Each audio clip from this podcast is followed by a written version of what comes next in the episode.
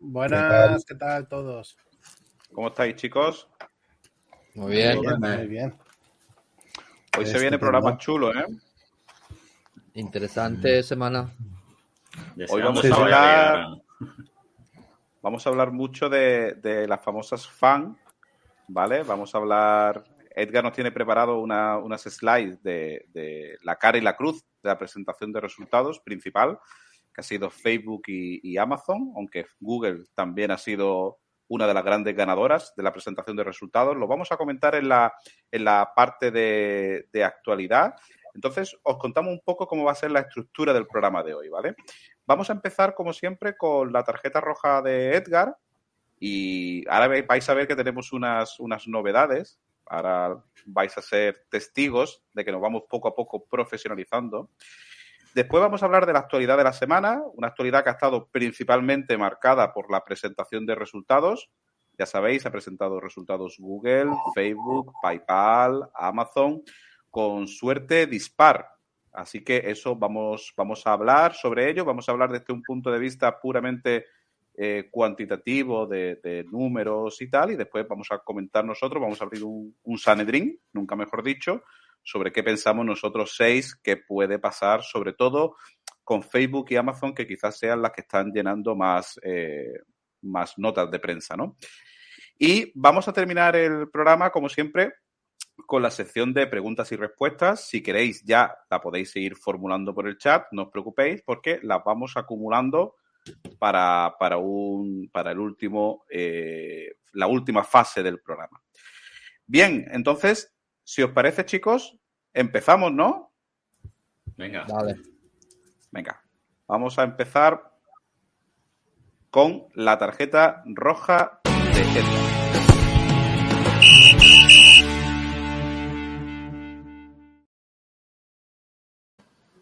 ¿Has visto? Ya profesionales del todo, macho.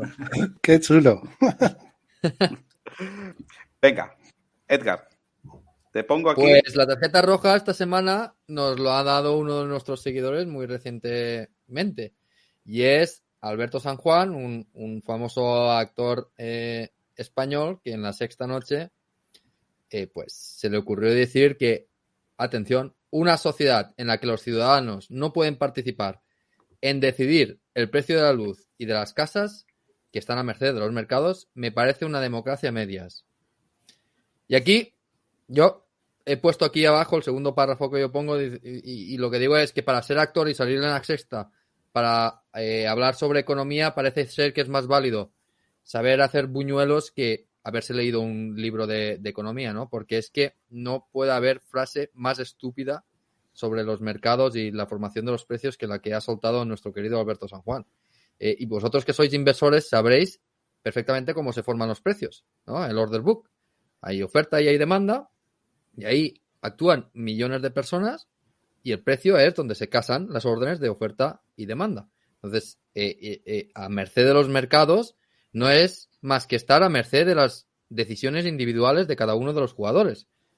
Y, más en la, en, en la vivienda, ¿no? Porque muchas veces se oye decir que la vivienda está en control de grandes fondos de inversión. Pero que os hagáis una idea, los fondos de inversión controlan el 6%, creo que un poco menos del 6% de, del Parque Nacional de Viviendas. Es decir, no hay ningún jugador que pueda influenciar en los precios de la vivienda. Nadie. Se basa simplemente en oferta y, demanda. Y si hay, y si los precios están aumentando, los precios nos parecen caros, es bien porque hay mucha demanda, bien porque hay mucha, em, poca oferta. ¿Dónde se están aumentando los precios en España? En las grandes ciudades. Madrid y Bar- Barcelona eh, y poco más. Y poco más.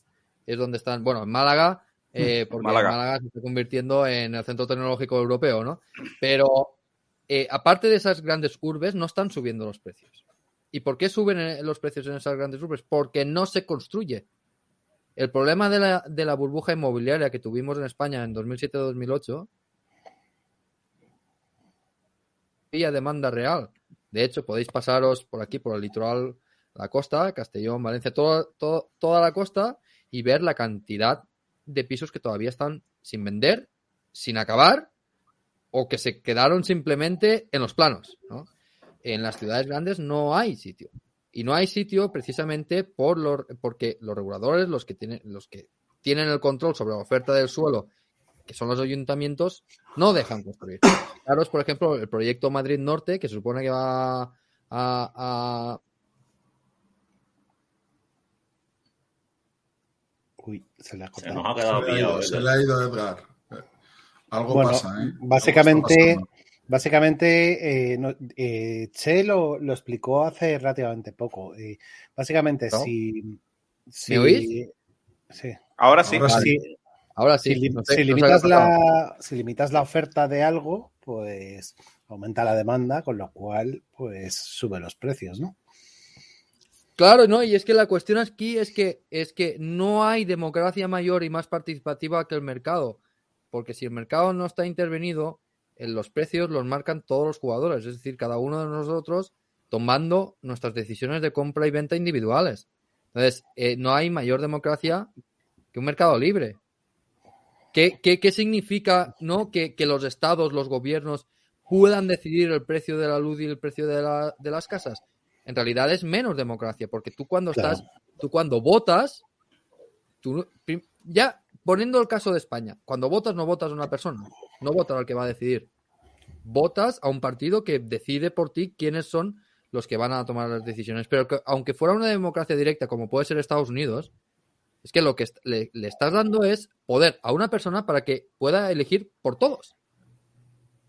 ¿Vale? Entonces, eso es lo que se llama la dictadura de las mayorías. Es decir, porque eh, eh, por el hecho de que el 51% de la gente haya elegido a un representante, le da poder a ese representante no solo a legislar en favor o en contra de ese 51% que lo ha votado, sino en el conjunto. Entonces, esto es, se convierte en una dictadura, aunque sea de mayorías. Eso, Yo eso ahí-. Ahí me encanta la anécdota que, que cuenta siempre Che de, de cuando visitó, creo que fue Gorbachev, ¿no? Che, a Margaret Thatcher para preguntarle. Cuéntala, cuéntala. Yo creo que la has contado más de una vez, pero a mí es que me encanta escuchártela.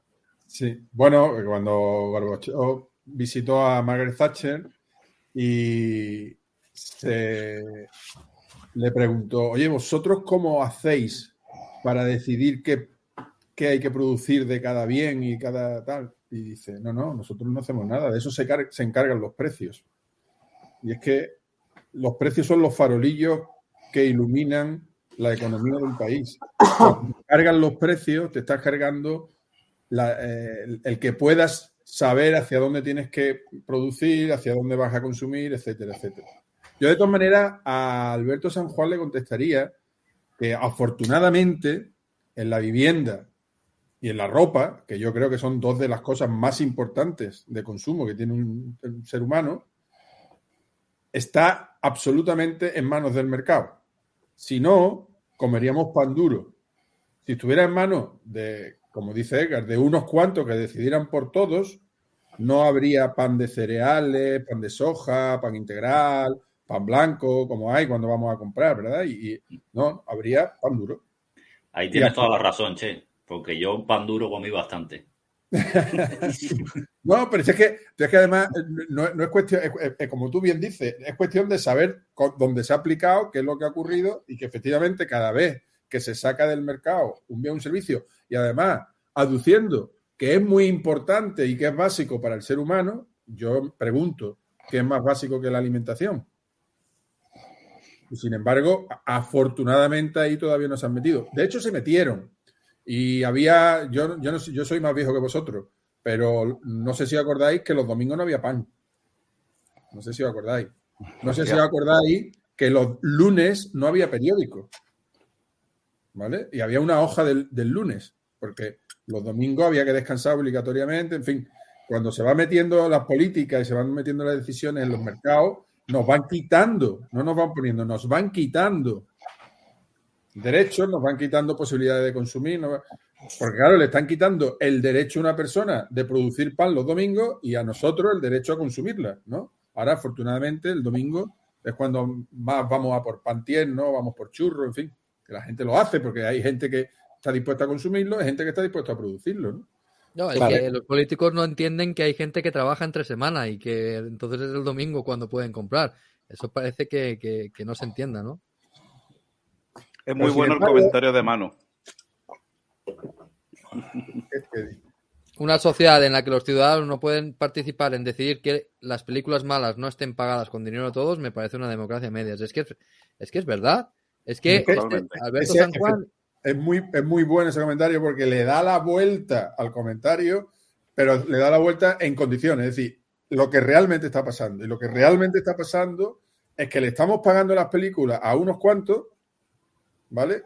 Sin que el público apoye con su pago, con su, como dice Edgar, en la democracia diaria y directa que significa el mercado, que es ir y comprar la entrada. Sin eso, estamos apoyándolo entre todos a, tipos como este, que, yo no tengo nada en contra y que él puede pensar. Lo que pasa que, ¿por qué, ¿por qué le damos a personajes que no saben hacerlo la O con un canuto en economía, ¿eh? que yo no digo que como actor creo que es bueno, pero que, no sabe nada de economía.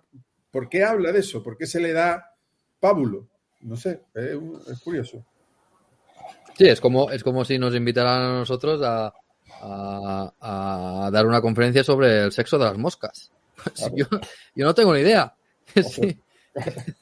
O, sobre el método tal, ¿no? Recuerdo que uno para ser actor y tal, ¿no? Pues, Oye, es que.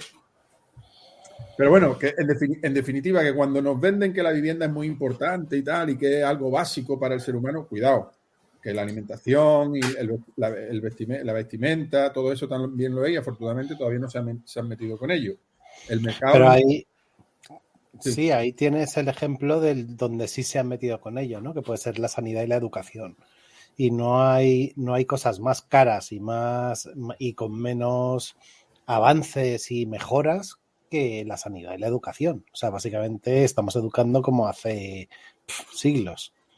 Bueno, y de sanidad no te cuento. estoy preparando un programa pues sobre sanidad que invitaremos a una empresa de biotecnología que ha desarrollado un, un megaproducto que puede salvar miles y millones de vidas y, la regulación que, que, no avanza, ¿no? Y, tendremos a, los fundadores de esta empresa, los tendremos hablando sobre, sobre lo que han hecho en unas semanas o un mes, los tendremos. Porque es que no, es, es la propia regulación, bueno, los propios gobernantes que no, que no permiten que, se avance ¿no? en sanidad. Es que tiene que venir Mancio Ortega a comprar maquinaria para los hospitales públicos porque es que no se avanza. Eh, es, impresionante, pero con respecto, volviendo un poco un, un momento solo al problema de las viviendas, solo a la gente que le interese ver las consecuencias que tiene regular el mercado de la vivienda.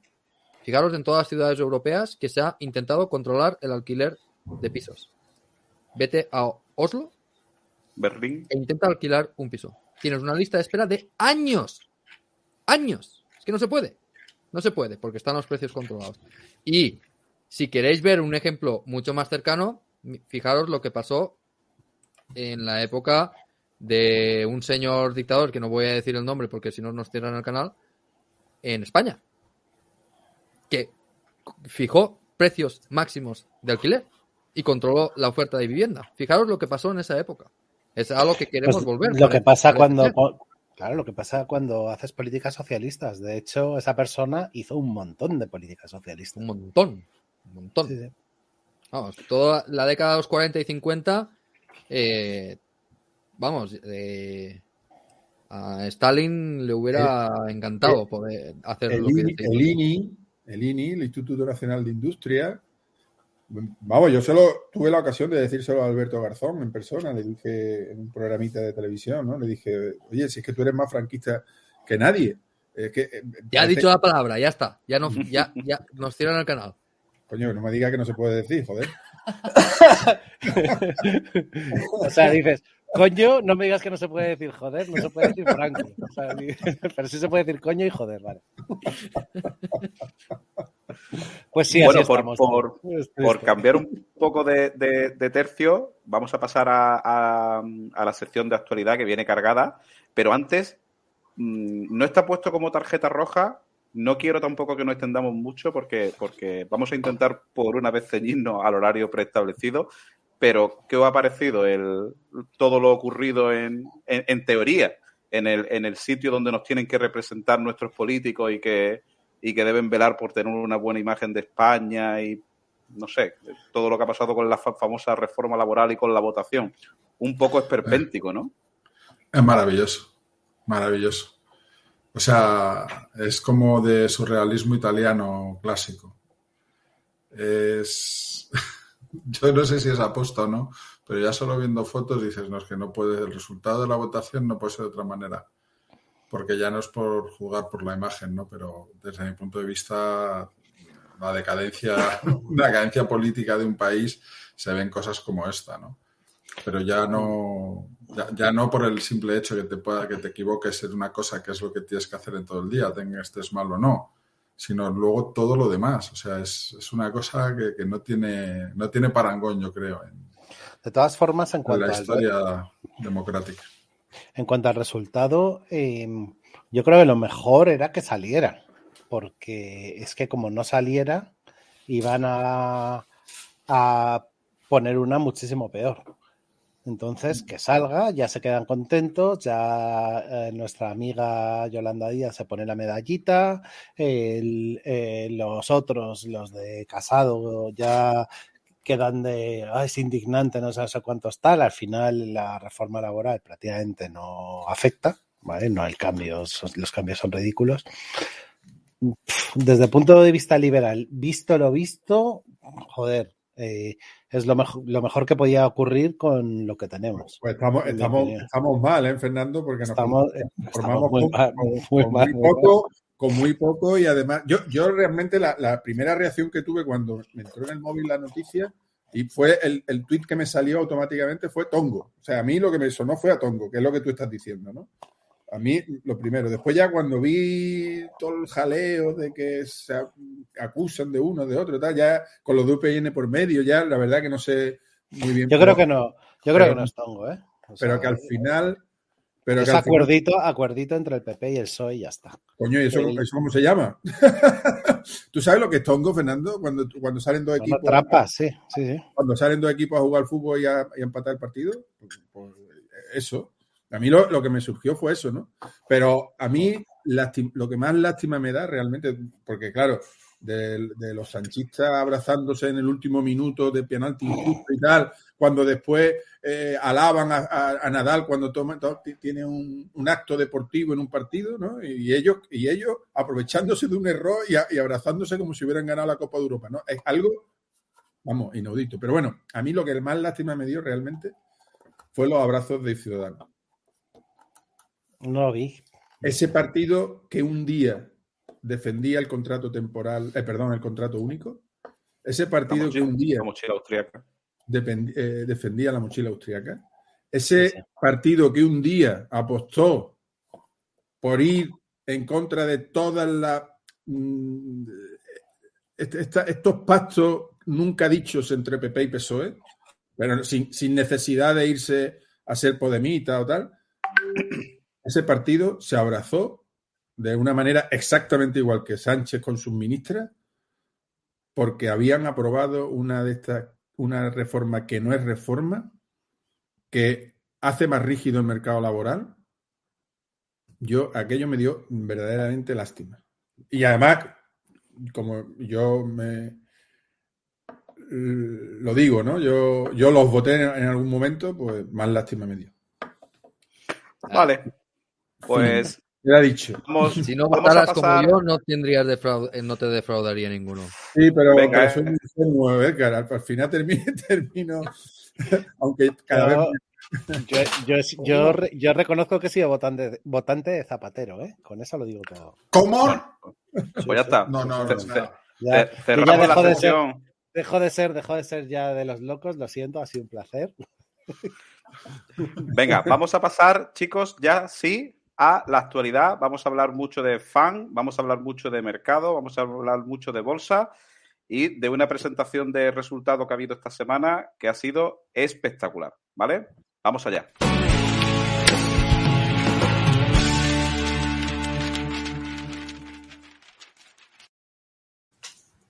No es por nada, pero yo lo advertí en TikTok de la semanita que traíamos con, con la presentación de resultados. Cierto, cierto. Bueno, pues aquí nuestro amigo Edgar se ha preparado unas slides, ¿vale? Si os parece, vamos a que él nos haga una exposición de cómo ha visto todo y después entramos en periodo de tertulia. Simplemente con, que la tertulia quede, como ha quedado hoy, la que hemos tenido esta mañana, eh, amistosamente, Edgar Che y yo, que hemos estado debatiendo como media hora sobre Facebook, Amazon, Google, mm, yo creo que le va a gustar a los espectadores. Vamos allá. No, tarjeta no. Edgar, un segundo que paso de diapositiva. Vale. Pues empecemos con Facebook, ¿vale? Después miraremos Amazon, pero primero Facebook. Pero antes de todo, yo quisiera adelantaros lo que pienso. Y es que para mí el mercado está absolutamente roto. Roto. No tiene ningún sentido lo que ha pasado. Y vamos a ver por qué. Eh, bueno, habéis visto que en los últimos cinco días Amazon ha caído un 21%. El día de, el día de la presentación de resultados llegó a caer un 25%, creo que eso, la máxima caída fue. O sea, una exageración. ¿vale? La mayor caída de, capitalización bursátil de una empresa en la historia de la humanidad. Vamos a ver esos resultados, a ver si, si, eran, si eran tan malos. Pasaremos de diapositiva. Pero Facebook, has dicho Amazon, Edgar. ¿eh? Sí, has dicho Amazon. Ay, perdón. Facebook, Facebook. Vale. Facebook ha dicho que tiene siete prioridades eh, a la hora de invertir. Lo primero que nos ha dicho nuestro amigo Mark es que se van a centrar en los Reels. Los Reels, para los que no lo sabéis, eh, son como el TikTok dentro de Instagram, ¿no? Son vídeos cortos de entre uno y tres minutos que no necesitas seguir a la persona que, ha producido ese vídeo, sino que simplemente te va saliendo, ¿no? Exactamente como funciona eh, TikTok. Pues se quieren centrar en eso porque ven que hay un cambio de tendencia en las preferencias de los consumidores hacia contenido mucho más condensado de gente que no conoces, que es lo que pasa con TikTok y con YouTube Shorts, ¿no? Eh, ya ahí ya te están diciendo, oye, que hemos visto que la competencia lo está haciendo mejor que nosotros, vamos a intentar emularles. Después dicen que se quieren centrar también en lo que ellos llaman el community messaging, que es, eh, ven que también su público, ¿no? Los clientes tienen intereses en hablar en grupos temáticos, en grandes grupos. Sabéis que WhatsApp, la limitación de, para un grupo en WhatsApp es, es, eh, muy pequeña. En cualquier grupo, los locos no podemos estar en WhatsApp. Entonces ellos lo que ven es que se está poniendo mucho de moda Slack, Discord o Telegram y ellos quieren invertir para intentar crear algo parecido en, en, en WhatsApp. La tercera pata de inversión es commerce. Eh, lo que están haciendo es poner muchos esfuerzos para que los consumidores puedan comprar directamente desde su plataforma. Imaginaros la publicidad que os sale en Instagram, en un, vais pasando stories y os sale una publicidad y os dice aquí eh, desliza para comprar y ese y ese para comprar a lo mejor te lleva a una página externa de la propia empresa, ¿no? Pues en lugar de eso, Facebook quiere que se pueda integrar todo en la plataforma y que a través de Facebook Pay o de lo que sea podáis comprar directamente, ¿no? sin tener que salir del ecosistema de, Facebook. Ah, y aquí también han visto, ¿no? más, más adelante en, las preguntas que los hacen los analistas, comenta sobre commerce, ¿vale? Y ven que eh, venían de un crecimiento muy fuerte del COVID y ahora se está ralentizando. ¿no? El cuarto punto es ads. Y aquí es que se quejan, y esto es algo muy importante, de que los cambios de política de datos de Apple y la nueva regulación de Europa les ha complicado muchísimo eh, tener acceso a datos para publicidad eh, personalizada. Comentemos lo de, lo de Apple, los que tenéis iPhone sabéis que ahora eh, el iPhone te pregunta si tú estás dispuesto a dar datos, ¿vale? Y creo que el 75% de los usuarios ha dicho que no, ¿vale? Entonces, ahora Facebook con los usuarios de iPhone no tiene acceso a datos y los usuarios de iPhone son aquellos que las empresas quieren, porque son aquellos que normalmente tienen un poder adquisitivo mayor. Entonces, tienen, están teniendo problemas en personalizar la, la publicidad, cosa que ha hecho que ellos crezcan, el ads esté creciendo menos que sus competidores como Google. De hecho, Google en en su presentación de resultados había dicho que había visto un gran incremento en las ventas de, ads, ¿no? Pues es que lo que no se están gastando las empresas en Facebook, porque ya no es tan eficiente como lo era antes, se está dirigiendo a uno de sus competidores. Si pasamos a la siguiente slide, tenemos la quinta parte, que es privacy, que dicen que van a intentar mejorar la privacidad de todas sus aplicaciones, pero no han explicado en qué van a hacer. Bueno, básicamente que van a, las conversaciones van a ser de doble encriptación, bla, bla, bla, bla, bla. Eh, cosas que, que, sí que mejoran, pero que no, tampoco es que les demos demasiada importancia, ¿no? O sea, tú no te vas de Telegram a, WhatsApp por la privacidad. Creo yo, vamos, igual me equivoco. Después el sexto punto es la inteligencia artificial, que esto contrarresta un poco con, lo que están viendo en commerce, ¿no? Que están, eh, les está siendo más difícil tener datos para hacer publicidad útil y con la inversión en inteligencia artificial están diciendo que están intentando contrarrestar ese efecto, ¿no? Y además están teniendo unos retornos sobre el capital invertido mayores a lo que, a lo que esperaban. ¿no? pues entonces con la inteligencia artificial, básicamente yo lo que entiendo es que con, que con lo que están invirtiendo en inteligencia artificial quieren crear un algoritmo como el de TikTok, que es una maravilla. Yo era de las personas que decía, yo TikTok no me meto, si ahí solo salen chiquillas bailando. Pues ahora es la red social que más me gusta, porque aprende muy rápidamente.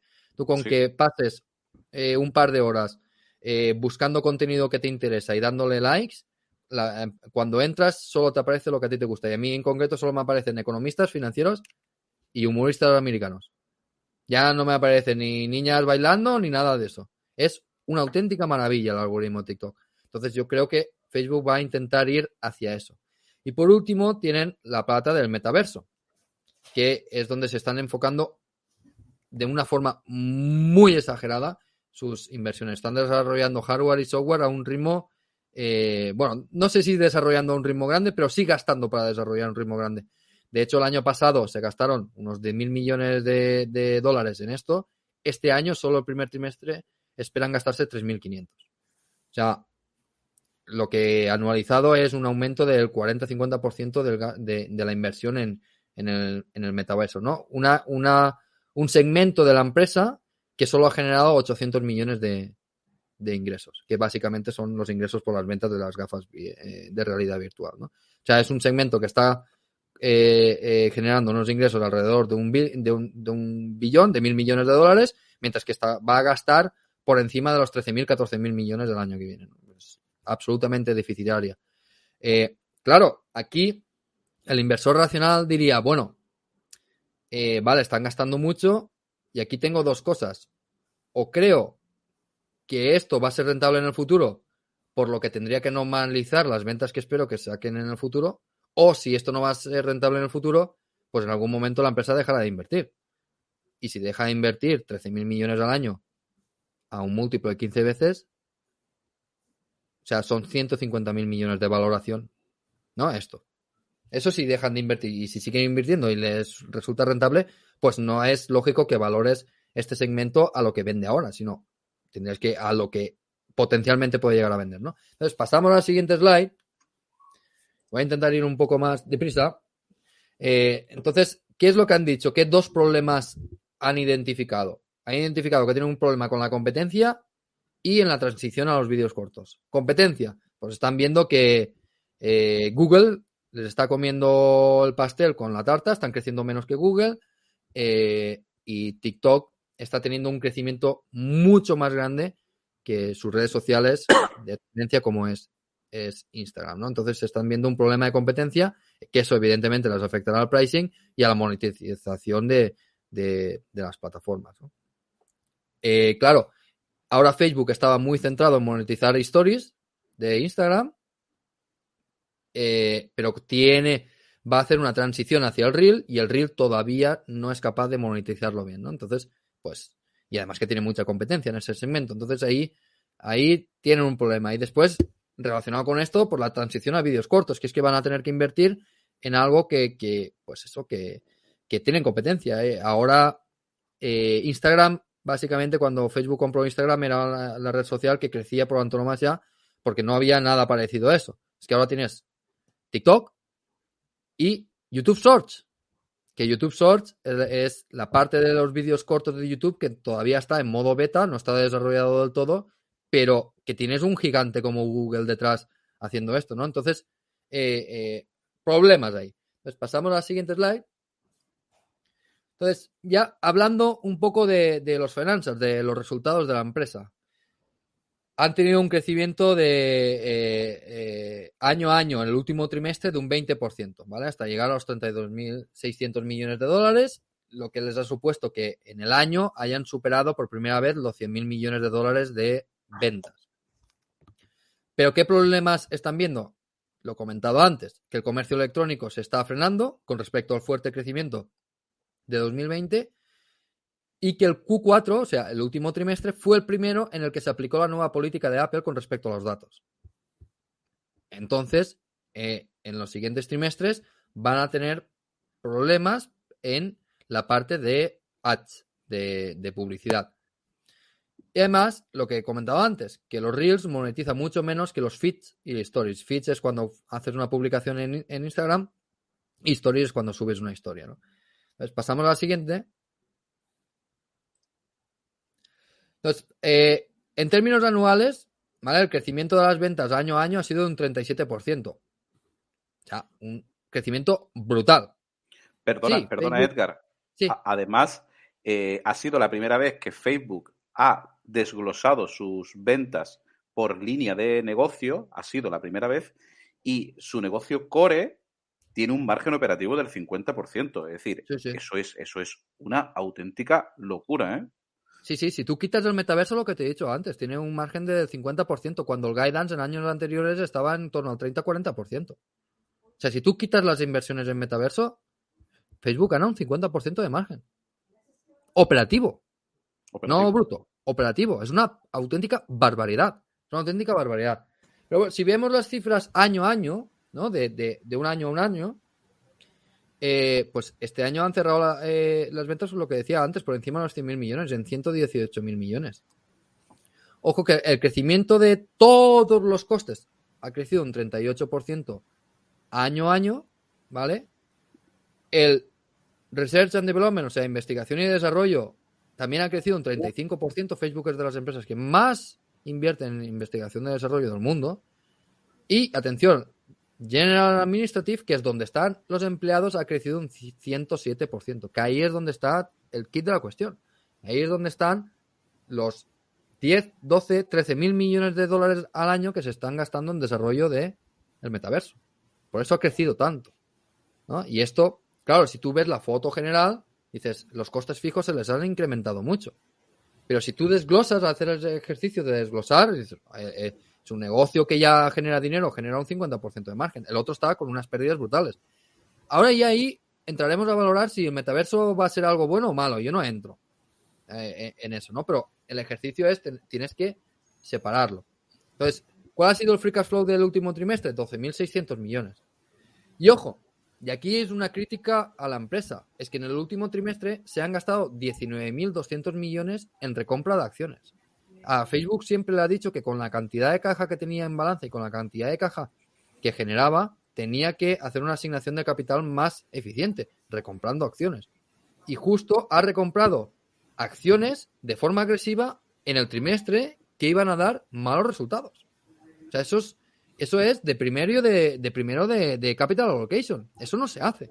Si tú esperas que estos resultados sean malos, tú te esperas a que el mercado te castigue para recomprar acciones. No recompras acciones cuando el mercado te está valorando bien. Tienes que hacerlo ahora. ¿Ahora qué? sigues teniendo cash, sigues teniendo creo que 40 mil millones de, de, caja. Pero es que esos, esos 20 mil millones, el día que cayó la cotización, hubieran estado invertidos muy bien. ¿no? Entonces ahí un poquito siempre eh, eh, eh, el problema que siempre que tenemos con el capital allocation de Facebook, que no son muy eficientes, no son muy inteligentes en ese sentido. Mark no, no, sabe cuándo comprar y, acciones. Entonces, y también muy importante, el crecimiento por geografías. Fijaros, Norteamérica crece, que es su mercado más maduro y el mercado más rentable, porque es donde hay más capacidad adquisitiva, crece el que menos. Y además, en ads o sea, en publicidad, Norteamérica, de hecho, ha decrecido un 6%. O sea, lo que se está viendo es que Facebook se estanca, y esto pasa en todas las tecnológicas grandes, se están estancando los mercados maduros, que son los mercados más rentables, y están empezando a crecer en aquellos mercados que son menos rentables. Entonces, en una estructura de costes fijos, esto lo que te hace es que el margen eh, supuestamente te tenga que disminuir, pero Facebook lo hace fenomenal y sigue teniendo un margen de, sus, de, su negocio operativo principal enorme. Pues pasamos a la siguiente slide.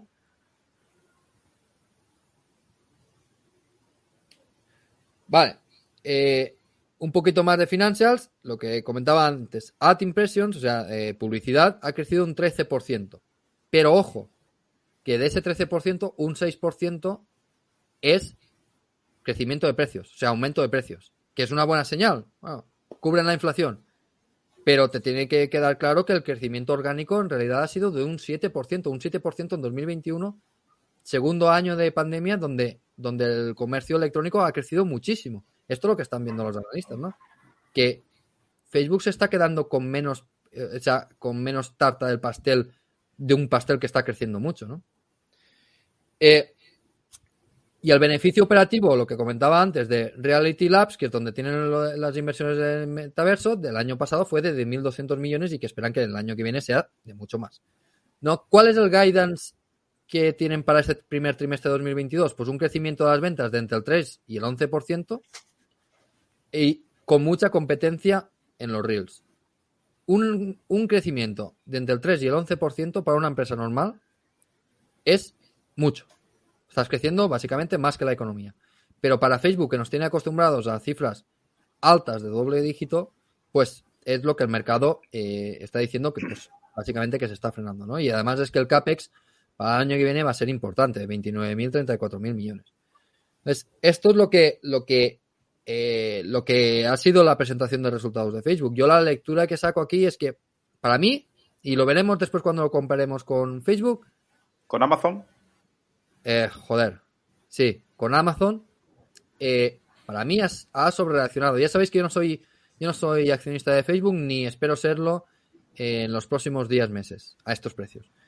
Pero entiendo que para la gente que está buscando este tipo de empresas con una generación de caja creciente, con un modelo de negocio que es muy escalable, eh, asset light, con unos, unos márgenes operativos grandes y tal, pues yo entiendo que para ese tipo de inversor, para inversor en calidad, la bajada de esta semana ha sido un regalo.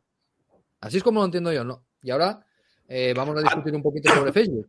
Antes que pasemos a, Amazon, ¿vale? Que es muy interesante. Eh, chicos, vuestra opinión. Opinión como inversor, como usuario de Facebook que somos todos, porque de hecho tenemos grupos de WhatsApp, ¿vale? Y vamos allá. Bueno, a mí, a mí me da la, la sensación que me da siempre Facebook. Y, es que parece que esconde grandes números entre nubes y nuberrones.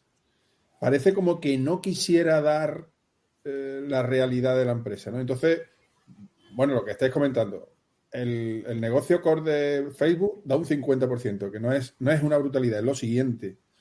Tiene una apuesta pero es una apuesta. Ahora, ahora, ahora, si queréis podemos discutir si el metaverso nos gusta o, o independientemente que nos guste, si creemos que tiene futuro o no tiene futuro. Pero si a una empresa le tenemos que pedir algo es que mire en el futuro y que invierta a largo plazo y que pueda tener rentabilidades. Si, es, si eso va a tener rentabilidad, no es una caída de la acción, es, es, es una inversión para el largo plazo. Entonces, excepto un punto que a mí me, me, choca un poco, que es la recompra de acciones en el último cuatrimestre, trimestre, que me da la sensación, porque yo no creo, como, como bien ha dicho Edgar, que esa clase se la hayan perdido, ¿no?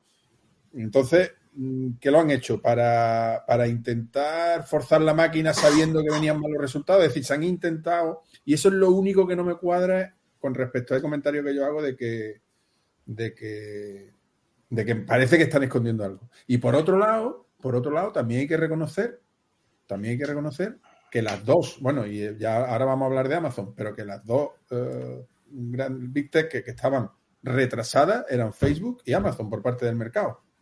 Y dan la casualidad que son las dos que peores resultados han dado. Y o sea, el mercado les ha premiado de una forma o de otra. Distinta, pero bueno, pero, pero ya previamente es que Amazon venía muy castigada, ¿eh? Es que eh, las dos que más, no, no, tanto castigadas, sino no beneficiadas por el mercado, han sido las que re, al final realmente se ha demostrado que el mercado llevaba parte de razón. Entonces, No sé, eh, contradictorio. Yo tengo una, un par de temas, ¿vale? Eh, lo primero, eh, ¿se sabe si Zuckerberg ha, vendido acciones? ¿O eso se sabe más adelante? No, lo que han dicho es que ha perdido 7 mil millones de dólares por la bajada, más o menos. bueno, pero. No, se sabe, ahora mismo no. Que yo sepa, no. Hasta el momento no, no ha vendido.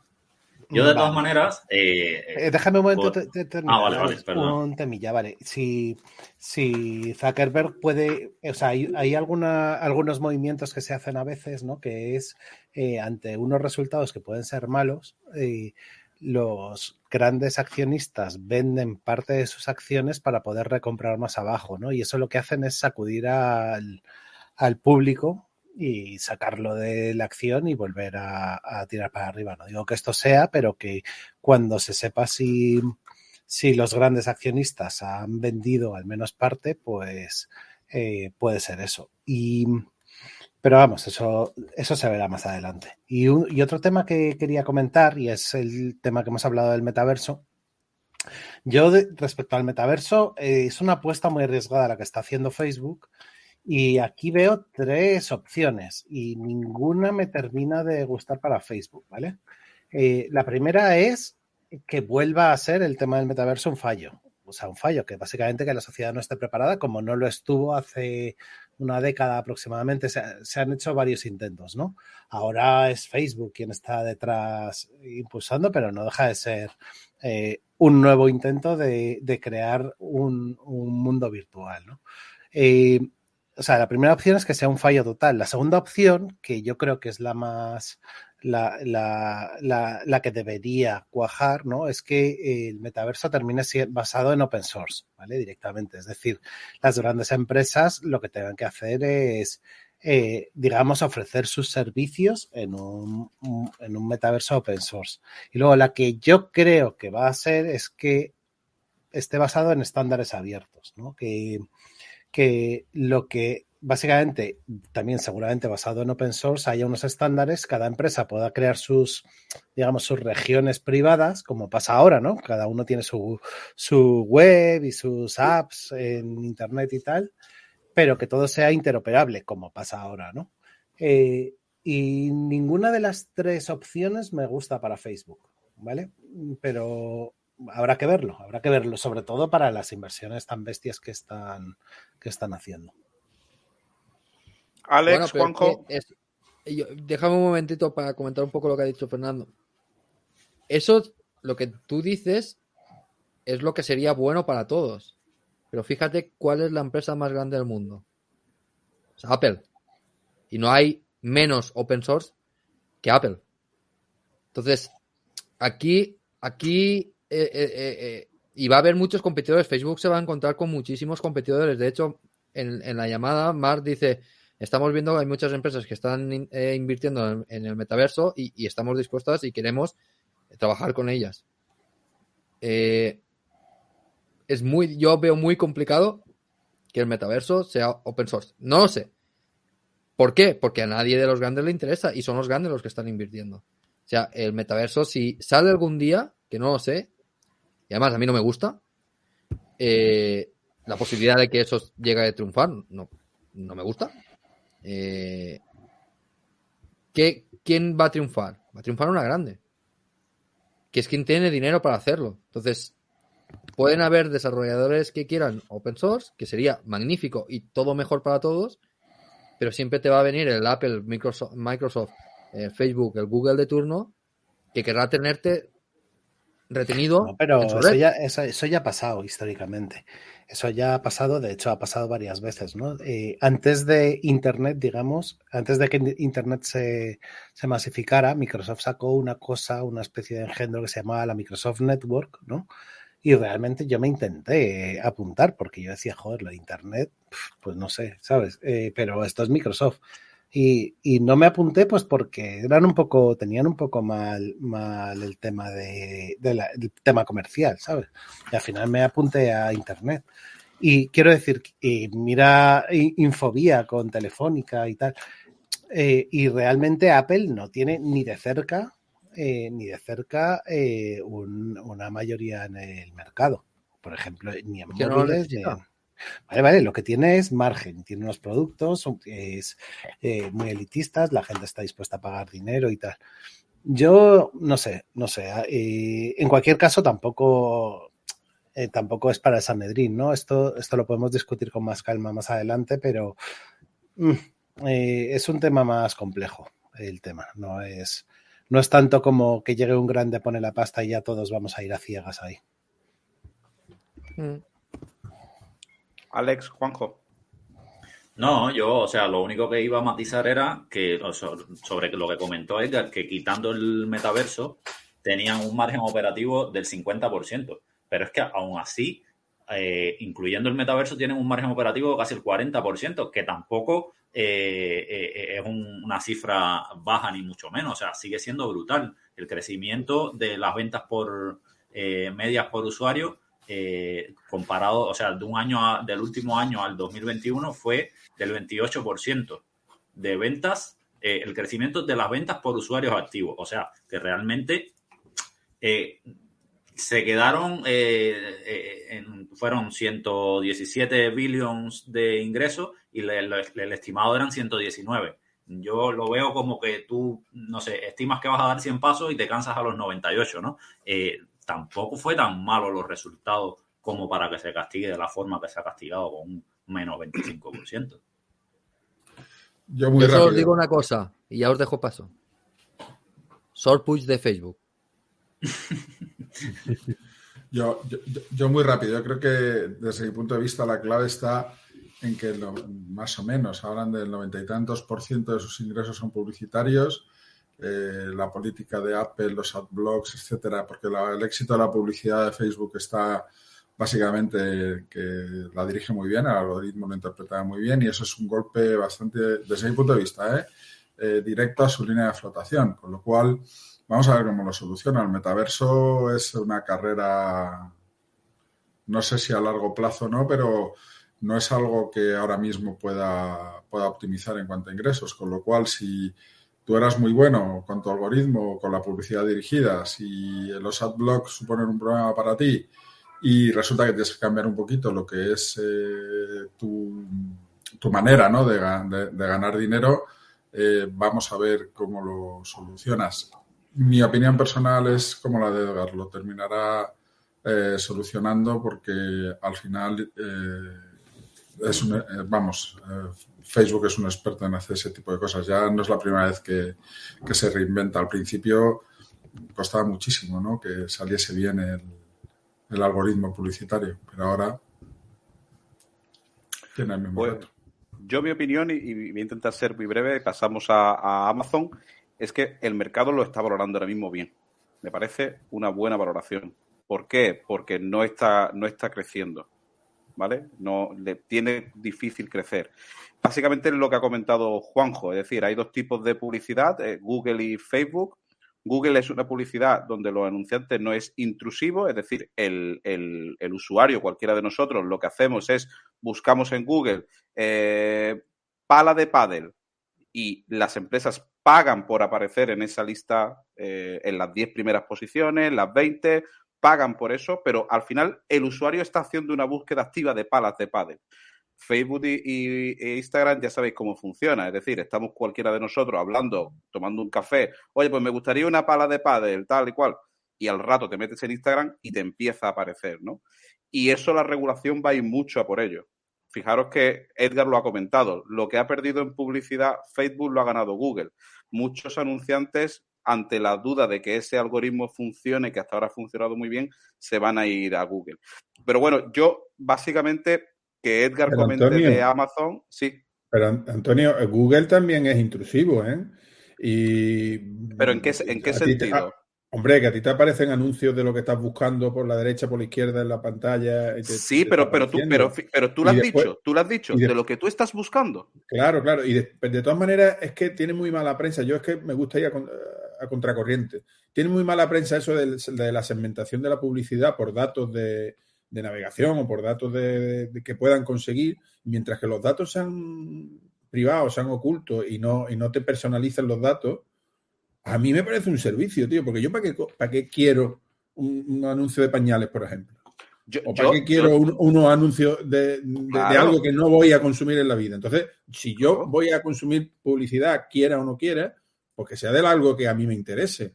Pues, yo es que eso no lo, veo mal. Es que no lo veo yo es que como usuario de iPhone voté que sí. Porque es que la gente yo creo que no es consciente de lo que vota. Esa votación significa lo que está diciendo Che. Oiga, ¿usted quiere que yo los anuncios que usted va a ver, que los va a seguir viendo, sean acorde a su gusto? Pasa que como aquí estamos en una sociedad imbécil del buenismo y de tal, y de que no, y que nos están espiando, y de. Bueno, en fin, no vamos a entrar más en eso. Por la gente pues, es más pues, cool votar que no. Ojo que eso lo defienden desde las eh, altas esferas de Facebook también. A ver si se va, van a ser devorados por su propio canibalismo. Ojito, ¿eh? Venga, Edgar, ¿vamos, a ver la otra cara de la moneda? Sí, vamos. Venga. A mí me, a mí me preocupa inclusive más, ¿eh?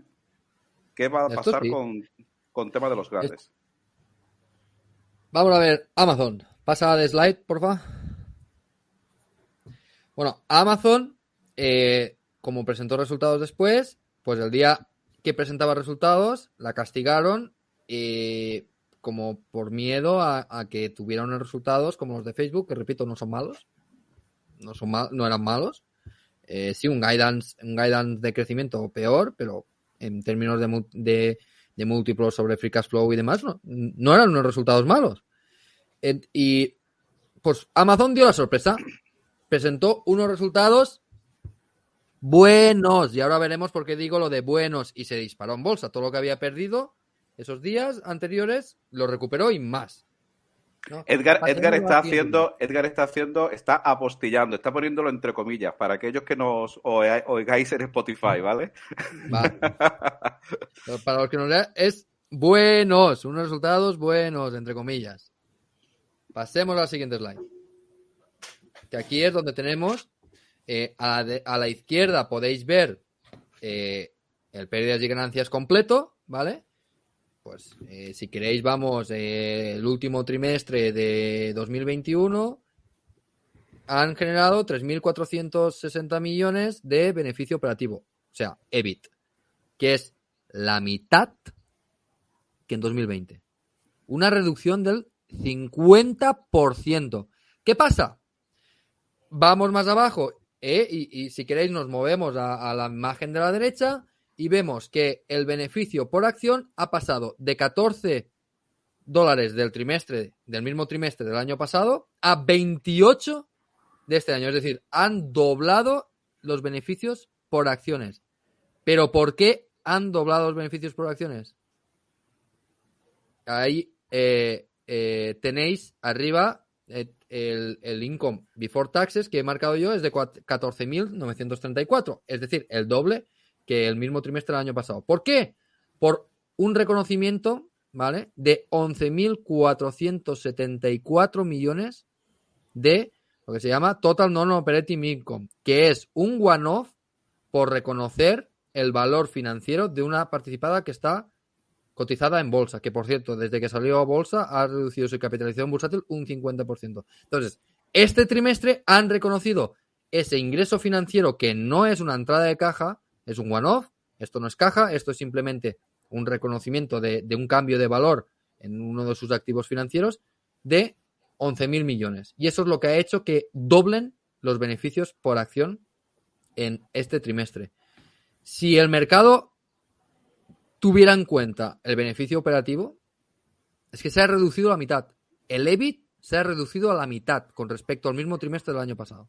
Y el guidance que han dado es que básicamente se va a reducir a la mitad en el siguiente trimestre también. Está, y, si vemos eh, segmento por segmento, distribución, que es el negocio principal de Amazon, está perdiendo dinero. Tiene un EBIT negativo. ¿Dónde está ganando dinero Amazon? Y está creciendo en Amazon Web Services, que tiene un margen operativo enorme y además está creciendo. Pero en distribución, pérdidas, lo que está haciendo que el operating income esté bajando. Fijaros que el operating income este trimestre ha sido de 3.500 millones sobre unas ventas de 70.000 millones. Es un 5%. Es que estábamos hablando de Facebook que tiene un margen operativo del 50%. Amazon tiene un 5%.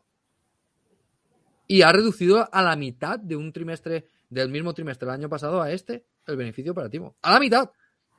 Pero claro, han hecho la jugada de reconocer en este trimestre un, un ingreso extraordinario financiero por el reconocimiento del, del valor de la, de la empresa, de una de sus subsidiarias. O sea, yo por eso al principio os he dicho que para mí este mercado está absolutamente roto. Facebook que va eh, aumentando beneficios operativos con un, con un margen operativo creciente y alto, la castigan. Por un, por un, por un guidance de menor crecimiento. Amazon que te dice, en el siguiente trimestre voy a generar la mitad de beneficio operativo que el mismo trimestre del año pasado y este, trimestre, y este trimestre he generado la mitad de beneficio operativo que el mismo trimestre del año pasado. Toma, para arriba. yo, yo no lo entiendo. A mí, se me, a mí se me escapa algo. No entiendo por qué el mercado ha castigado tanto a Facebook, siendo la, la mayor pérdida de capitalización bursátil de la historia, y ha beneficiado a Amazon con la mayor subida de la historia de capitalización bursátil en un solo día. Y, además movimientos súper extremos. No entiendo, no entiendo. Y aquí dejo el debate para vosotros, porque es que yo no entiendo. Si tú coges el beneficio normalizado de Amazon, ha caído un 50% en un año, con una inflación de, de sus costes terrible. ¿Qué dicen? Ojo, en el guidance dicen, vamos a subir el precio de Prime. Esa es. A ver, ¿cuánto van a subir el precio de Prime? Bueno, es que en verdad. Esa es la posibilidad. Aquí es verdad que hay mucho apalancamiento operativo, porque como suban el precio de Prime un 10%, eso todo va a beneficio operativo. Y como el beneficio operativo es tan bajo, o sea, el margen es tan bajo, pues va a aumentar mucho. Pero ¿hasta qué punto, lo hemos hablado muchas veces en este canal, hasta qué punto pueden seguir aumentando? Netflix también dice lo mismo, no, es que vamos a aumentar precios, pero ¿hasta qué punto todo el mundo va a aumentar precios? Sin que les afecte eh, en clientela. No sé, yo no sé, no sé. Eh, lo que dice Mano Rujano es, muy interesante, ¿no? Hay que, hay que analizar, por un lado, Amazon Web Services y por otro lado, la, distribución de retail. Eso es verdad. Pero es que si tú quitas, si tú quitas la distribución de retail, ¿a cuánto estás valorando Amazon Web Services? Si Amazon está cotizando a 50 55 veces beneficio operativo o 60 veces. ¿A cuánto estás valorando Amazon Web Services? Digamos que el retail no vale nada porque es todo gastos. O sea, y además con pérdida. O, le damos una valoración de retail a 10, 15 veces. ¿A cuánto estás valorando Amazon Web Services? ¿A 200 veces? No sé. No sé. Discuss. Bueno, pues no, no, sé, no sé cómo lo veis vosotros. Hombre, está claro que, Amazon también le ha afectado todo el tema de cadena de suministros y tal, ¿no? Pero bueno, eh, ya deberían ir saliendo, saliendo de, de, ese, de esa situación. Y lo peor de todo es lo que ha comentado Edgar, es decir, que en la, en la transcript el, el guidance que han dado es, sigue siendo negativo. Deberían, deberían haber sido un, digamos, una conference call donde dicen que, bueno, que se han visto afectados por todos los vientos de, cola negativos del COVID, pero que esa situación va a ir mejorando y, y, no ha sido así. No ha sido así. Entonces, mm, no sé, a mí, ya vuelvo a repetir, mi opinión no me sorprende el, el cómo el mercado se ha tomado Facebook, de hecho me parece, me parece correcto porque Facebook, con el crecimiento que ha comentado Edgar, del 3 al 11% que ellos estiman, se convierte de repente en una empresa madura, ya no es una empresa tan de crecimiento en principio, pero sí me sorprende que el mercado mm, haya dado ese crecimiento a Amazon. Como poco lo tenían que haber dejado, bueno, pues un poco lateral. Eso sí me sorprende. Pero es que real, realmente es que le llevan castigando mucho tiempo. Entonces. Eso sí es verdad. Es, lo que tú estás diciendo, lo están dejando lateral. Si tú analizas la, última, el último año, lo están dejando lateral e incluso está por debajo. Es decir, ya venía castigado. Esto ya, digamos que estaba descontado. Entonces, ha sido como unos resultados de transición. Los de Facebook no ha sido tanto, ha sido, ha sido más, más espectacular, ¿no? Porque es sobre todo por, por, cómo lo han presentado, ¿no? Que entiendo que lo presentan también de forma muy negativa. Pero pero Amazon, Amazon es que está de, de, todas ellas es la que más castigada estaba. De hecho, está a niveles ahora mismo estoy mirando aquí a niveles de julio del 2020. ¿eh? Está por debajo. Entonces lo que ha hecho ha sido recuperar mínimamente un poquito. al final lo que tú dices, Antonio, lo, lo han dejado lateral, la están manteniendo ahí, ¿no? Y aunque sí es verdad que Amazon tiene, pues en distribución, pues no tiene esos resultados tan buenos, pero sí es verdad que tiene una infraestructura para, para poder ser muy rentable. O sea, digamos que sigue, sigue invirtiendo en ser la empresa de la distribución que, te da al cliente, le da un servicio magnífico, ¿no? Y que eso lo pueda monetizar, ¿no? Eso es lo que yo entiendo, que por eso la mantiene en lateral, ¿no? No sé qué pensáis de Amazon, Fernando, Alex. No puedo, es que no puedo opinar mucho ahí, es que se, se, me complica un poco decir algo eh, viendo lo que decía Edgar, ¿no? O sea, el mercado tan roto y, tan loco sobre todo como está. Entonces, no sé, es que no, no, puedo opinar. A mí Amazon, eh, la verdad es que me hubiera gustado estar eh, mucho más abajo, pero al final no, no hay sitios, no ha habido forma de entrar, ¿no? Y, eh, y luego, respecto a lo que comentaba Edgar, eh, joder, eh, parece que estás describiendo el día, el día a día, cada resultado de Tesla era eso, tal cual. todo de color de rosa, resultados cojonudos, tal, no sé qué, crecimientos, expectativas, nuevos inventos, nuevas líneas de negocio, y ¡boom! al hoyo. Era constante, constante, constante hasta, que, hasta rompió para arriba. No, es que es diferente, porque Amazon ha dado un mal guidance. No, pero se refiere a Facebook. Ah, Fernando, ¿no? Sí, bueno, me refiero a, en general me refiero a, a intentar, eh, o sea, a generar expectativas en el precio eh, en función de los resultados empresariales. Eso no funciona a corto plazo al menos eh, son mi experiencia, que vosotros tenéis más, evidentemente, sí funciona a largo plazo, pero a corto plazo es que no, nunca ha funcionado. Si funcionara eso, rápidamente el mercado lo rompería y dejaría de funcionar. Yo creo que lo que es de verdad interesante, eh, y lo hablábamos esta mañana a, micrófono cerrado Edgar Che y yo, es plantearnos, pensar un poco más allá, se dice, fuera de la caja, ¿no? y em, empezar a ver que se ven signos de, flaqueo de las fans, ¿eh? que aquí no hemos pensado todo el mercado retail que esta empresa iban a seguir creciendo y creciendo al 20%, que tú decías, bueno, sí que si siguen creciendo al 20%, ¿qué van a terminar? Teniendo el mundo, teniendo el mundo ellos. Y se ve signos de agotamiento, porque inclusive Google, que, que ha hecho unos resultados muy buenos, Google, yo le veo signos de agotamiento. Es decir, si tú analizas los resultados de Google, mm, viene muy, muy gran parte de YouTube. Es decir, está aprovechando negocios maduros que tiene, que me parece fantástico. Pero, pero volvemos a decir lo mismo. Eh, en mi opinión, yo creo que se está empezando a ver signos de agotamiento. Mirar lo que ha pasado con Netflix, que lo tiene también muy jodido. Eh, PayPal está en caída libre y PayPal mm, lo tiene muy complicado con los nuevos jugadores que están entrando en el mercado financiero en el mercado de pagos y más que faltan por entrar. Y bueno, no sé qué pensáis. Casi esta mañana decíamos, o yo, o yo daba mi opinión de que, de que al final Microsoft puede ser la que tenga un efecto red más importante, un mod más importante, porque pensáis vosotros empresas con, con, miles de trabajadores que trabajan con Windows, cambiar el sistema operativo, eso es un switching cost que, que, que hace tres meses cierran la empresa. Es que no sé, no sé qué pensáis de eso. ¿eh? Es yo la, que le veo con mayor ventaja eh, competitiva, porque es que Facebook, a pesar de lo grande que es, TikTok le está comiendo el terreno, YouTube le está comiendo el terreno. Ah, no sé, Google es lo que tú dices. En Google todavía le queda mucho ¿eh? por crecer, pero muchísimo. Lo que pasa es que es lo que tú dices, está viviendo de negocios, o sea, de vaquitas lecheras, que son muy buenos, ¿eh? Que esto, eh, yo veo Google como un Coca-Cola que va a crecer y va a crecer, crecer y crecer. Lo que pasa es que no le veo esa explosividad ¿no? que, tenía, que tenía antes, ni, ni tampoco proyectos, eh, porque Waymo está, por eso lo comentábamos esta mañana, Waymo está medio parado y no tienen, no tienen más proyectos. Y Facebook sí que tiene el metaverso. Pero es que, pero es que Microsoft con la, con la adquisición de con la adquisición de Activision, ojo al bicho que puede montar ahí, ¿eh?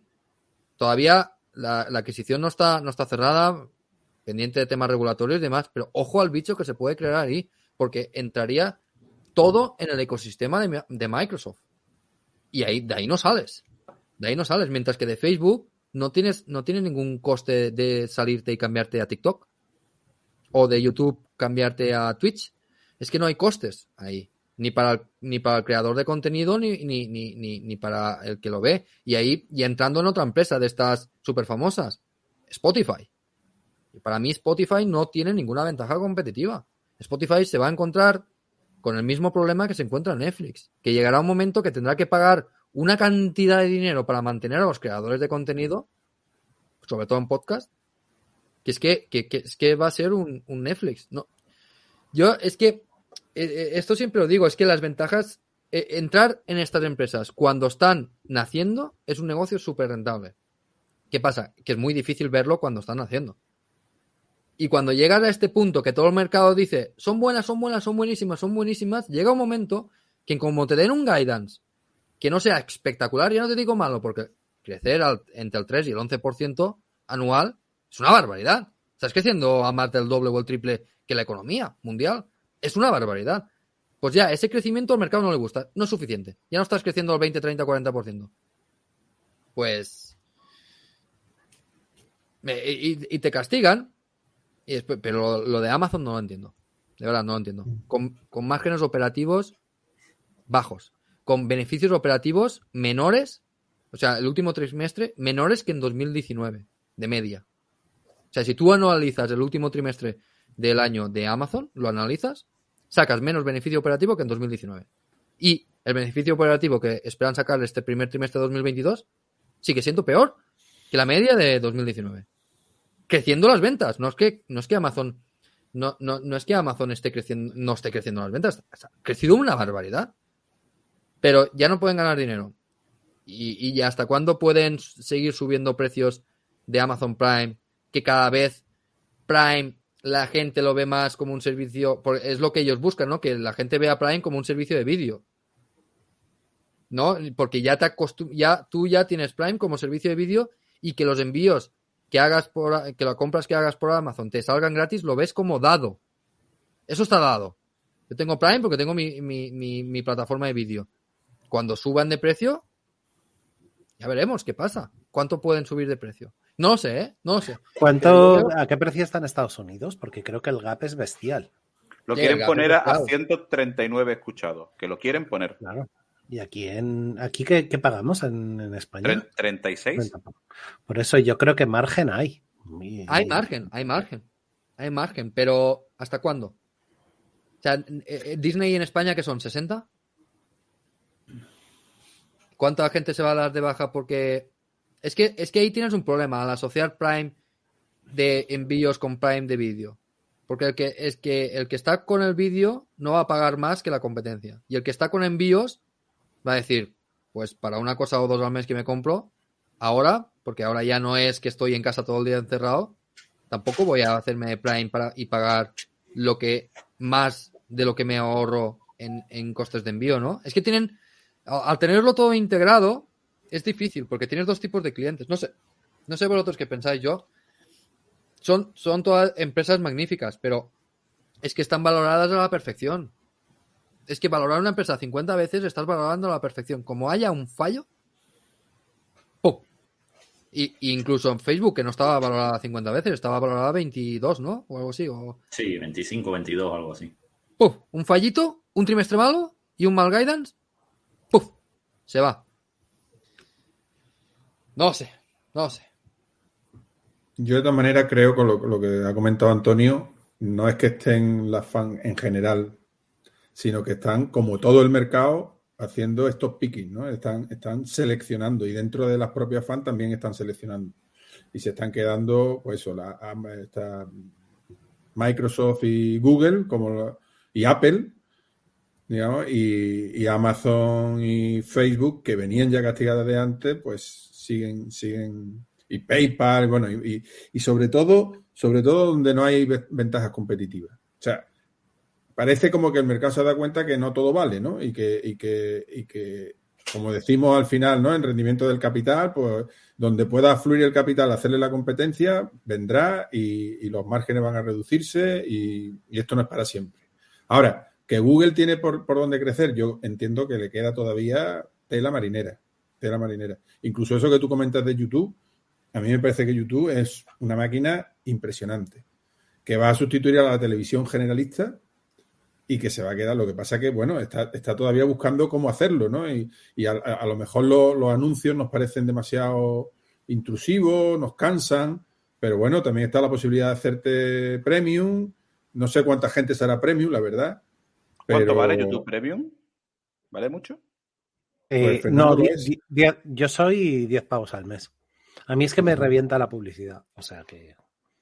Pues y, me hice premium, lo que me hizo, lo que me hizo decidirme fue cuando lo, te daban el tema del YouTube Kids, creo que era, o algo así, que al final no, no usamos jamás por el tema de las niñas, de mis hijas y tal.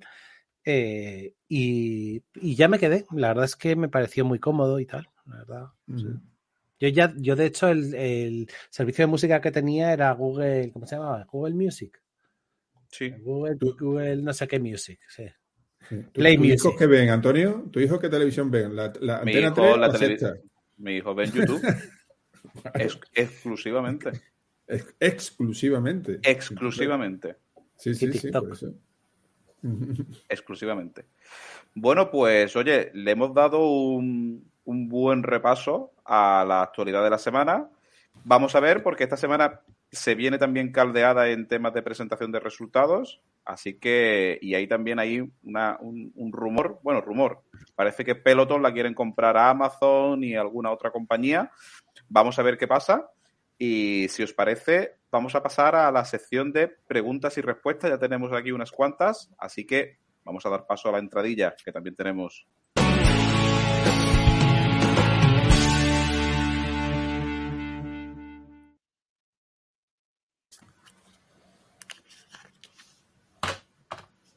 Vale. Pues adelante con las preguntas. Dispara, Antonio. Vamos allá. Por orden cronológico, Vanessa Vilanova nos preguntaba eh, cómo veis el Uribor en 2022 y 2023. ¿Realmente pensáis que va a subir lo que dicen? Yo pienso que sí. Yo pienso que el Banco Central Europeo va a tener que subir los tipos de interés algo. Yo pienso que por lo menos medio punto en 2022 y podemos terminar el año al 0%. Mi opinión, yo creo que es que no van a tener más, más remedio. Ya el otro día en la reunión del Banco Central Europeo, Lagarde, eh, que siempre había sido muy tajante en este aspecto, vino ya a no decir que la inflación podía ser transitoria, o por lo menos no lo dijo tantas veces, y dejó una pequeña rendija. Así que yo pienso que, pero que todo dependería de la inflación de los salarios. O sea, que cuando superaran el 3%, ¿y cuándo va a superar el 3%? Cuando se actualicen salarios, cuando el año que viene. No sé, no sé lo que va a pasar. El Banco Central Europeo tiene un problema y lo vimos y con el, con el, en el último programa con Dani, que para el que no habéis visto la entrevista que hicimos del jueves a Dani, eh, es, un programón para hablar de la inflación, ¿no? Eh, es que tienen un problema el balance del Banco Central representa el 80% de la economía de la zona euro. Es decir, si hacen tightening, si de verdad hacen políticas monetarias contractivas, el mercado de bonos europeo y de, bolsas europeas está muerto. Pero es que además los estados tienen una deuda pública enorme. Cualquier subida de tipo de interés, por baja que sea, por baja que sea, vosotros fijaros que el servicio de la deuda representa el 30% del gasto público español, del, presupuesto del Estado, excluyendo seguridad social. O sea, de, lo que se recauda de impuestos, excluyendo seguridad social, es el 30% del servicio de la deuda. Súbele un puntito, un medio punto a eso, y verás lo que pasa. Entonces, ahí tienen, tiene, hay un dilema bastante importante. ¿eh? Yo no sé, no sé qué va a pasar, pero yo creo que el Banco Central Europeo va a seguir por detrás de la Fed y que subirá los tipos más tarde. No sé. De hecho, los mercados dicen que descuentan cinco subidas de tipos en 2022 de la, de la Fed. Como se queda muy atrás el Banco Central Europeo, ojito. Y los mercados también descuentan que en 2024 vuelven a bajar a cero. ¿qué te están diciendo los mercados? Que en dos, en dos años tenemos una crisis. Eso es lo que dicen ahora la, la, curva de futuros. Vale. Pero claro, pues una crisis autoinducida, ¿no? Porque ellos saben que cuando suban los tipos de interés va a venir la crisis y como, y como ya somos junkies, pues lo que rápidamente tendrán que volver a darle. Si es que llevamos así desde el 2008. Desde el 2008 llevamos así. Bueno, antes, desde el 2000, desde la crisis de, las .com, perdona, 2008 no, 2000. Y, estamos eso, y cada vez más, cada vez más, cada vez más. Porque estamos ahora mismo, como decía Dani, ¿no? En el programa, ¿no? Con ese duelo mexicano. Brutal esa definición. En el año 2006, 2006 o 2007, estamos hablando del 60 y, 60 y pico por ciento de deuda en España sobre el PIB. Es que la hemos doblado en. Nos llegamos a poner al 42. o 37 o 42, de memoria te estoy diciendo, Juanjo. 37. Es que la hemos doblado, triplicado, es una, es una locura. No, no, más, que. Por, eso Fernando votó Zapatero, porque fue el presidente que tuvo menos deuda de, de la historia de España, ¿no? Claro, yo por, sobre todo por el plan, ¿eh? que me parece. Y bajar impuestos era, de, y bajar impuestos era de izquierda. Algún día haremos un programa en exclusiva con Fernando para que nos diga cómo Su, proceso decisorio. Ojo, que la mayor bajada de impuestos de la historia de España la hizo Zapatero, ¿eh? que es cuando separó las rentas del capital del trabajo. Imaginaros ah, ahora tener las rentas del capital al 47%. Esa, esa fue la, mayor rebaja fiscal de la historia. ¿Para qué das ideas? No, mentes la bicha, calla. Sí, es que no vayas, a, dando ideas que, ya sabes que aquí hay eh, eh, Yolanda Díaz, que, Yolanda Díaz no se escucha, tío. A ver si. Venga, vamos con la siguiente. Eh, Claudine32 dice: En relación con Amazon, con Amazon, perdón, ¿qué esperáis de los resultados de Baba? Alex, ¿tienes controlado algo de los resultados de Baba? De los resultados, no. O sea, controlar algo ¿Cuándo son? ¿Son esta semana?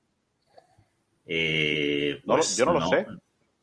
No lo tengo, no lo, tengo claro. No, lo, tengo claro.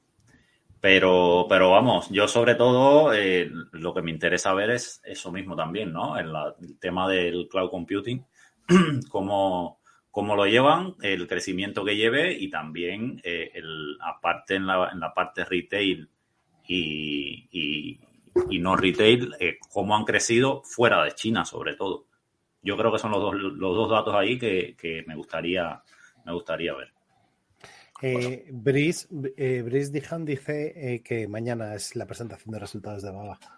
Ah. Yo respecto a Baba, eh, a final, al cierre del año pasado fue una, fue de hecho mi, la bisagra, ¿sabes? La que, la que no tenía claro si quitármela y compensar eh, pérdidas con los beneficios y tal, de trabajar el impacto fiscal o, quedármela.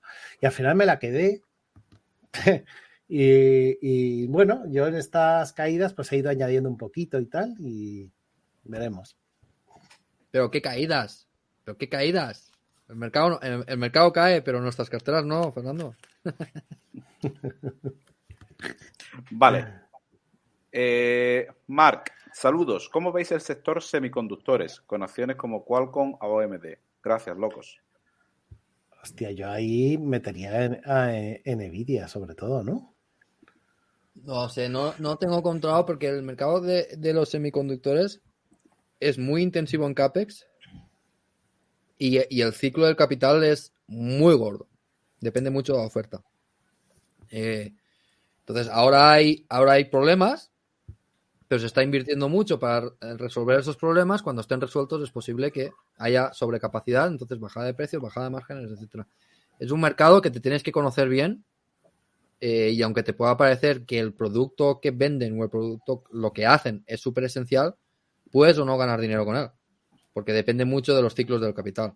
Y, es, y yo particularmente no conozco, no, no me he estudiado bien, bien, bien el, el sector porque siempre me ha parecido que, hay pocas empresas muy grandes que todo el mundo las conoce y que es difícil tener un edge, ¿no? Que tener una ventaja competitiva contra los demás inversores, eh, pero ya digo, cuidado con los productos que parecen esenciales y que, y que ahora hay escasez porque las empresas invierten y podemos pasar de escasez a, a sobrecapacidad.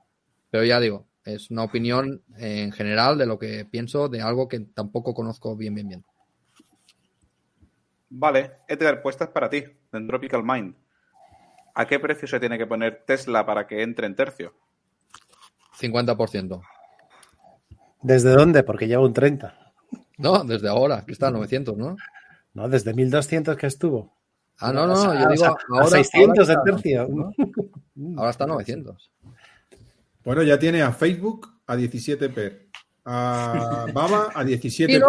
Cuando, cuando Tesla se ponga a 17 ¿eh? per. Lo he dicho que, que, Facebook, que Facebook con Sorput se está poniendo interesante. La volatilidad implícita ha aumentado mucho y, y las. No, pero, y las... pero, siguen baratas, no te van a gustar, Edgar. Siguen baratas. No, mira, las de, las de un mes con Strike 2.25 o 2.30 ¿Sí? Eh, dan un 4, 3, 4. Bueno, un 30% de TIR.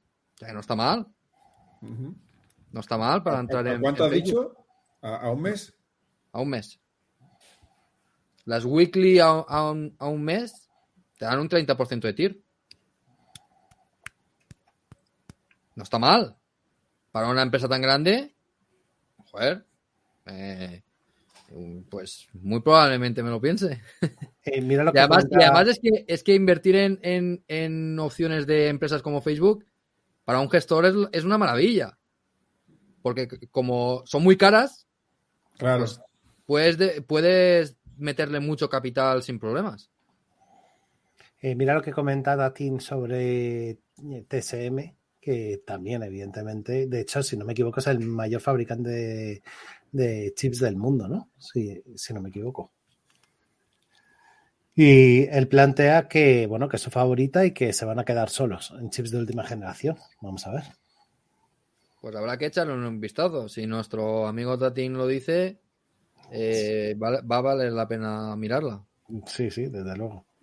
Totalmente. Eh, Vamos a la siguiente, si os parece, de Brice Dayan.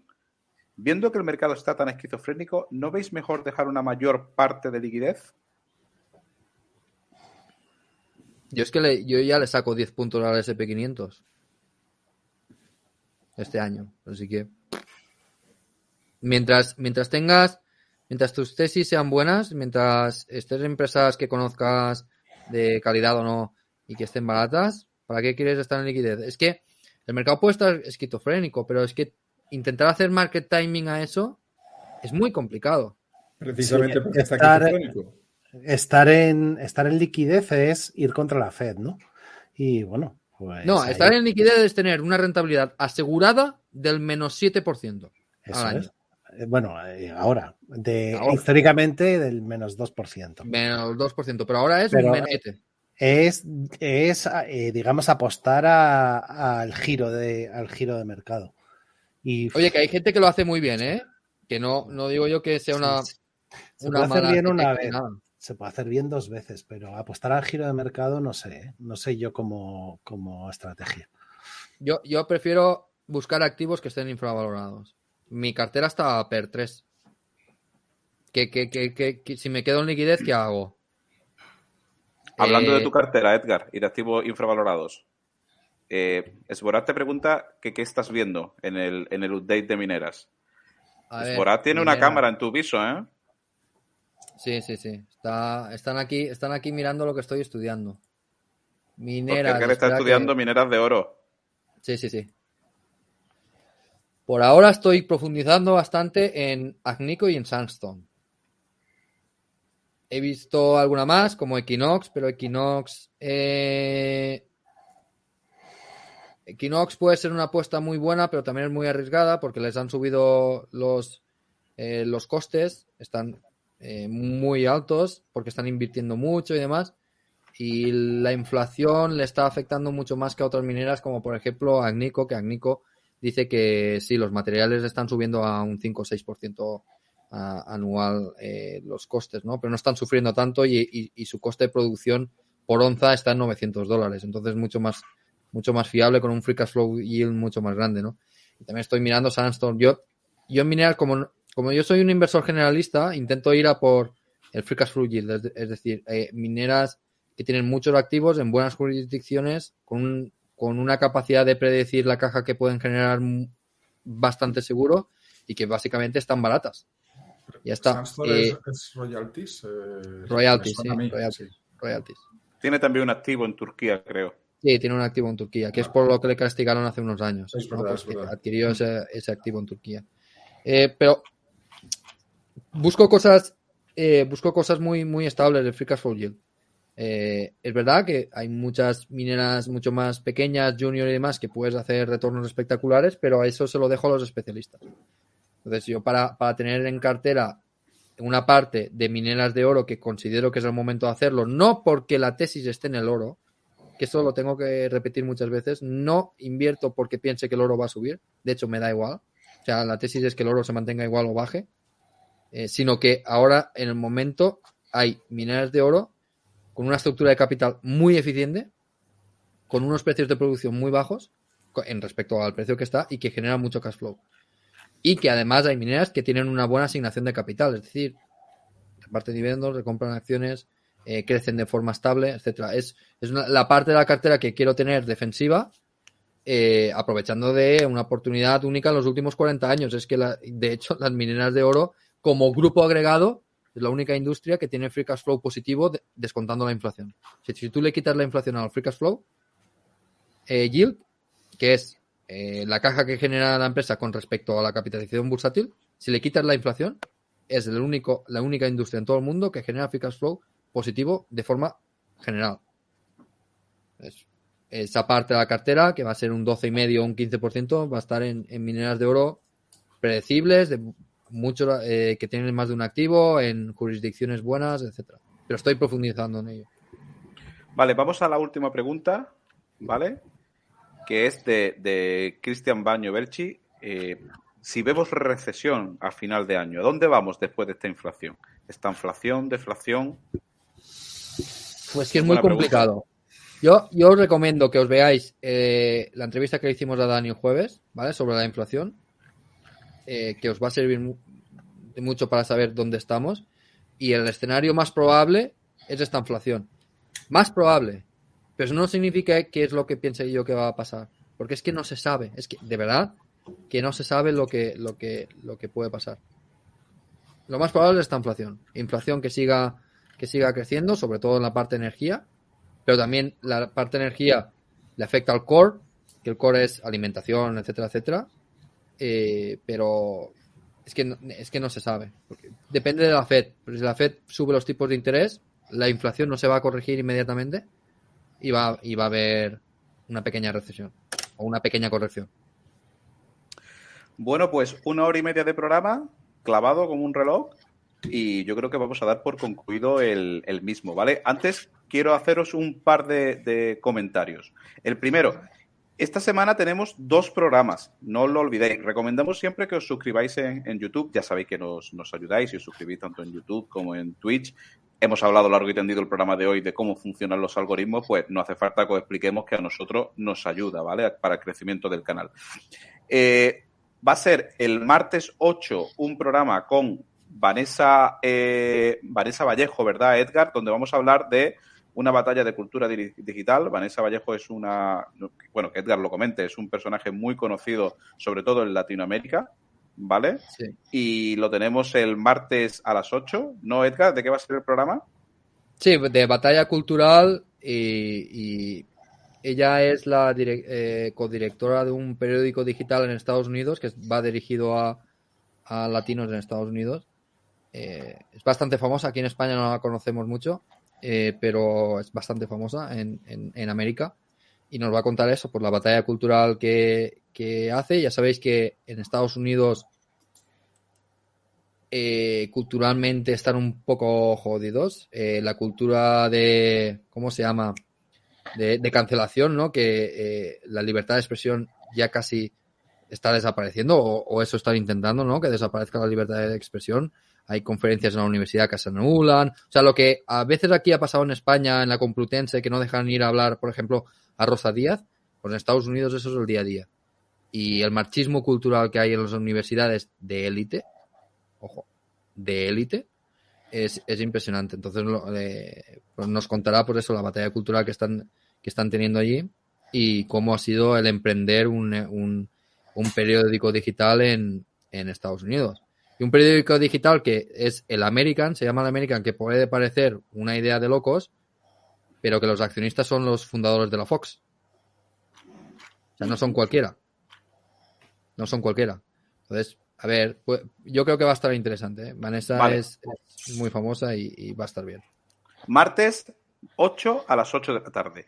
Y el jueves 10 a las 8 de la tarde, eh, Alex no ha conseguido una entrevista con Camilo. Camilo es seguidor nuestro. Seguramente la habréis escuchado en, en, algún programa hablando aquí con nosotros, haciendo algún comentario. Va a ser exclusivo sobre los non-fungible tokens. Algo que está muy de moda, algo que algunos lo ven como inversión, no. Camilo nos va a dar una, charla que pensamos que va a estar muy, muy bien. Inversión. Inversión. Ah, bueno, guárdatelo para la tarjeta roja. Eh, ese es el primer apunte que quería deciros. El segundo, tenemos ya prácticamente el curso de opciones, las plazas vendidas. Fernando, ¿quedaban antes de entrar en el Sanedín tres? ¿Nos comentaste? Correcto. Vale. Eh, nada, comenzamos el 14 de febrero, estamos poniéndole muchas ganas y, e inclusive estamos mejorando el, índice que ya tenéis en nuestra página web. Ya os contaremos novedades. Sabéis que nosotros siempre trabajamos con plazas fijas para que cuando llegue la parte de directos y tal, eh, tengamos, podamos dar la calidad que ya os dimos en el curso de shipping. Entonces, bueno, pues ahora mismo, a fecha que estamos, quedan, quedan tres plazas. Y la tercera, eh, cosa que no queremos que se nos pase decir es que eh, ya sabéis que hemos hablado de organizar un seminario de economía, ¿vale? Lo comentamos el otro día en el programa con Dani. No penséis que porque no hemos pasado el, índice, esa iniciativa la estamos aparcando, todo lo contrario, ¿vale? Estamos muy motivados, en concreto Edgar, y, Edgar y Che van a ser los que van a llevar más esa parte, que son ellos pues economistas. Así que en breve vamos a pasar por nuestros distintos eh, redes sociales, eh, lo pondremos en Twitter, Telegram, Discord, el formulario para aquel que quiere escribirse. Ya sabéis que es completamente gratuito, ¿vale? Así que chicos, pues por mi parte, nada más. Me lo he pasado súper bien hablando de, de las fans. Así que Vamos a ver qué nos depara mañana el mercado. Mañana otra vez a luchar, ¿no? Sí, sí. Mañana vuelta al ruedo. Yo en barquitos. Ahí se está, ahí se está, se está muy tranquilo viendo la marea, batiendo el índice por muchos puntos. Un barquito. bueno, eso ya, es el, pitido final. Eso es el pitido final. bueno, pues muchas gracias a todos. Hasta el martes. Chao.